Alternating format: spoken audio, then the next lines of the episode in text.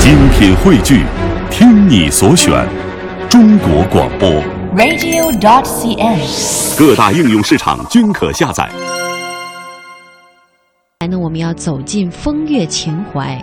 嗯，说到秦淮，说到南京啊，就想到那里的金粉味道，想到那里的风月，风情万种的秦淮河也曾经是风华烟月之区、金粉荟萃之所，所以呢，很多的文人墨客都在这里留下了太多的记忆。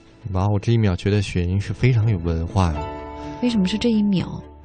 嗯，也就是你刚才说出那些汤汤汤汤，文绉绉的汤啥？风 月我觉得还挺有那个范儿的。啊，嗯，我觉哎得是不是很多女人到了南京这种地方，都会觉得自己也会变成像南京的女孩那样，稍微的被影响一点儿，变得更女人，更有你一说我点平诗时不书女气一点人的。是吧？现在呀，表扬个人都这么啊难呀。嗯，其实很多男人到了这儿，我觉得也也也会把自己想象成文人墨客啊，也会哎脑海当中就浮现咱们中国的传统服饰旗其实袍。啊其实就像我们俩 说的，嗯，嗯，南京是一个特别有文化的地方。比如说，这个到了南京呢，大家就可以逛南那京。得看谁去，对不对？有文化的人去，能看到文化的景致。我说的就是你这种文化人，哎，对，像雪莹这种文化人到南京呢，嗯，就可以逛逛南京，就像想象一下逛个当，年的那个秦淮八艳，对不对？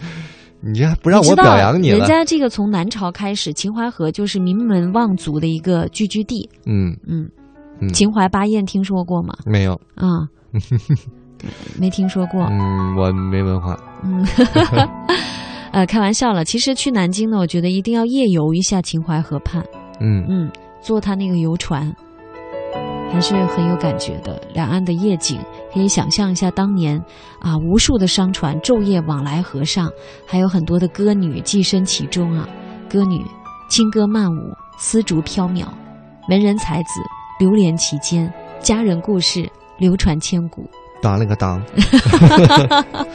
你还嗯，还还还挺有节奏的，嗯，就很美，对不对？你想说什么？不能再说你了，嗯说你就没有头儿啊。嗯我们说几个南京必去的地方吧，嗯，夫子庙，对呀、我相信这是南京必到的地方，而且，其实呢，我觉得它已经现在脱离了这个夫子庙本身。我觉得大家对夫子庙都很了解。嗯我要说的是，夫子庙附近现在已经是非常非常的繁华了。哎，你说当年孔子能想到吗？嗯现在是南京小吃的一个发源地 啊。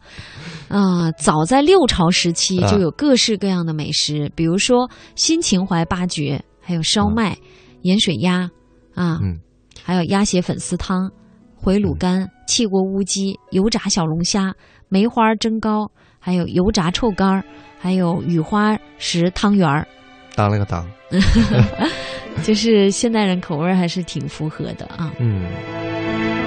其实我觉得还是夫子庙起了一定的作用，因为这个夫子庙它重要，所以很早之前它的人气就旺，所以逐渐人多嘛，就会有很多小吃聚集到这个地方，所以时间一久就成了南京小吃的发源地，就成了现在的一个地标，也会有众多的小吃集散在这个地方，嗯，有没有你道的理？分析还是有一定道理的。